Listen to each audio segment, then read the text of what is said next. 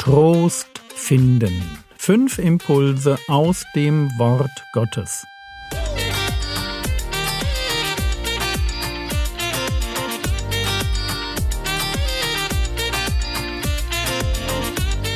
Theologie, die dich im Glauben wachsen lässt. Nachfolge praktisch dein geistlicher Impuls für den Tag.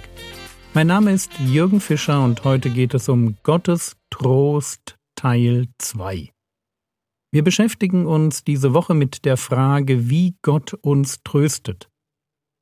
Und bislang haben wir drei Antworten. Er tröstet uns, wenn wir trauern, weil er uns im Leid seinen Trost schenken will. Zweitens, er tröstet uns mit seiner Gegenwart, wie der gute Hirte sich schützend und leitend vor seine Schafe stellt, so ist Gott da, um uns mitten in den Problemen unseres Lebens einen Blick auf seinen Stecken und seinen Stab werfen zu lassen. Er will uns verteidigen und er will sich um uns kümmern. Und dieses Wissen um seine umfassende Fürsorge kann ein großer Trost sein, aber natürlich nur dann, wenn es uns tatsächlich auch gelingt, den Blick weg von den Problemen auf Gott zu richten. Es klingt ein wenig bescheuert, wenn ich formuliere, dass wir Schafe imitieren sollen, die vertrauensvoll ihrem Hirten folgen. Aber es findet sich einfach wunderbar viel Trost in diesem Bild vom Vertrauen auf Gott als einem guten Hirten. Dieses einfach mal loslassen, einfach mal vertrauen und schauen, wie Gott einen Weg durch die Probleme hindurch findet. Das ist ja das Sonderbare an Psalm 23. Der gute Hirte führt seine Herde nicht um das Tal des Todesschattens herum, er führt es mitten hindurch. Er kennt den Weg. Und solange wir ihm folgen und ihn im Blick haben, wird es uns auf diesem Weg nicht an Trost fehlen. Und dann gibt es drittens den Trost, den wir empfinden, wenn Gott uns aus großer Not gerettet hat. Und im Blick auf diesen Trost müssen wir verstehen, dass es bei Gott liegt, wann wir seine Befreiung und damit seinen Trost erfahren. Es kann sein, dass dafür in diesem Leben keine Zeit mehr ist dreimal Gottes Trost. Aber Gott tröstet uns als Gott allen Trostes noch auf andere Weise.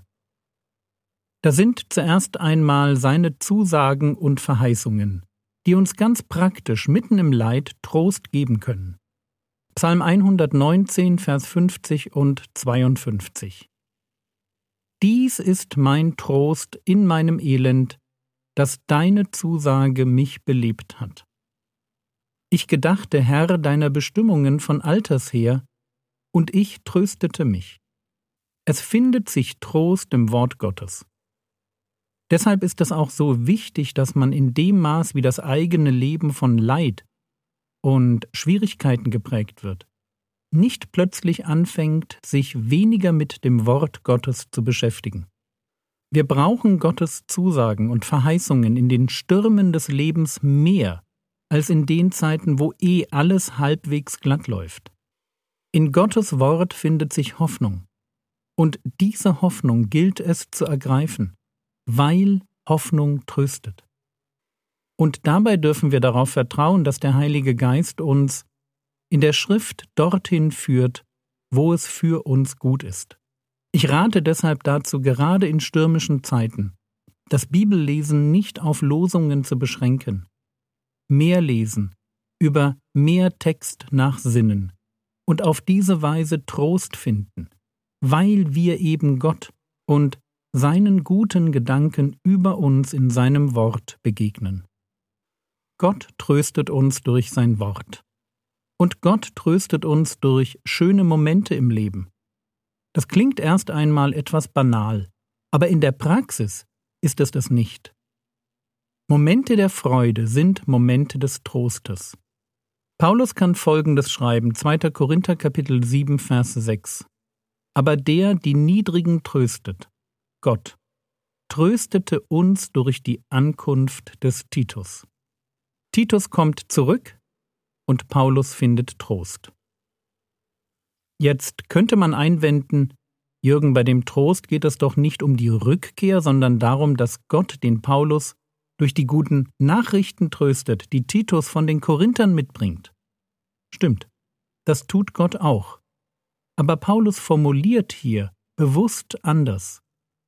2. Korinther 7, die Verse 5 bis 7. Denn auch als wir nach Mazedonien kamen, hatte unser Fleisch keine Ruhe, sondern in allem waren wir bedrängt, von außen Kämpfe und von innen Ängste, aber der die Niedrigen tröstet, Gott, tröstete uns durch die Ankunft des Titus.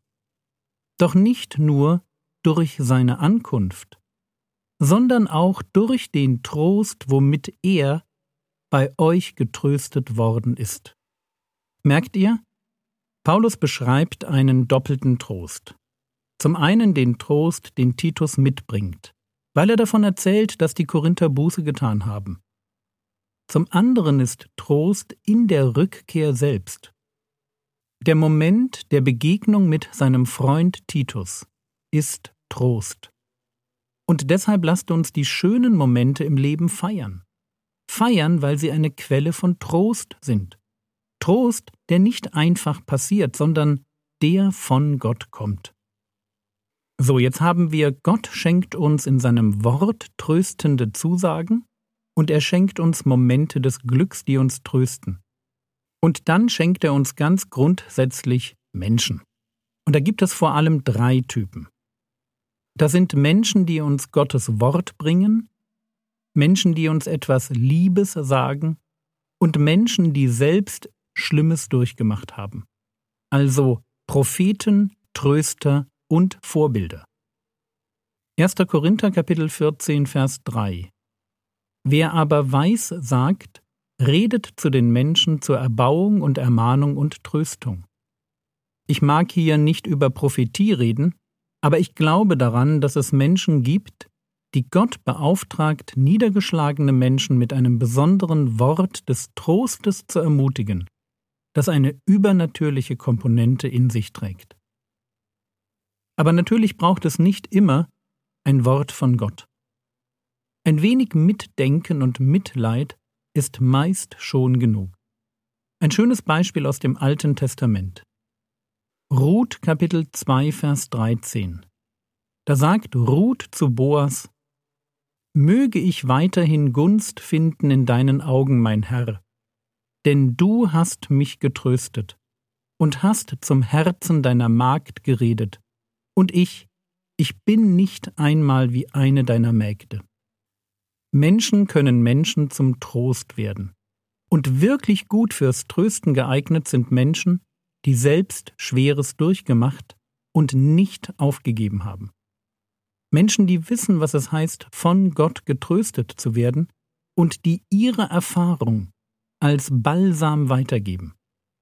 Paulus sieht sich so, wenn er schreibt 2. Korinther Kapitel 1 Vers 4 Gott, der uns tröstet in all unserer Bedrängnis, damit wir die trösten können, die in allerlei Bedrängnis sind, durch den Trost, mit dem wir selbst von Gott getröstet werden. Fassen wir zusammen. Gott ist ein Gott allen Trostes. Und er tröstet auf vielerlei Weise, sei es durch übernatürlichen Frieden, durch seine Gegenwart, durch die Rettung aus Schwierigkeiten, durch schöne Momente oder durch Menschen, die es gut mit uns meinen, weil sie uns zu Propheten, Tröstern und Vorbildern werden.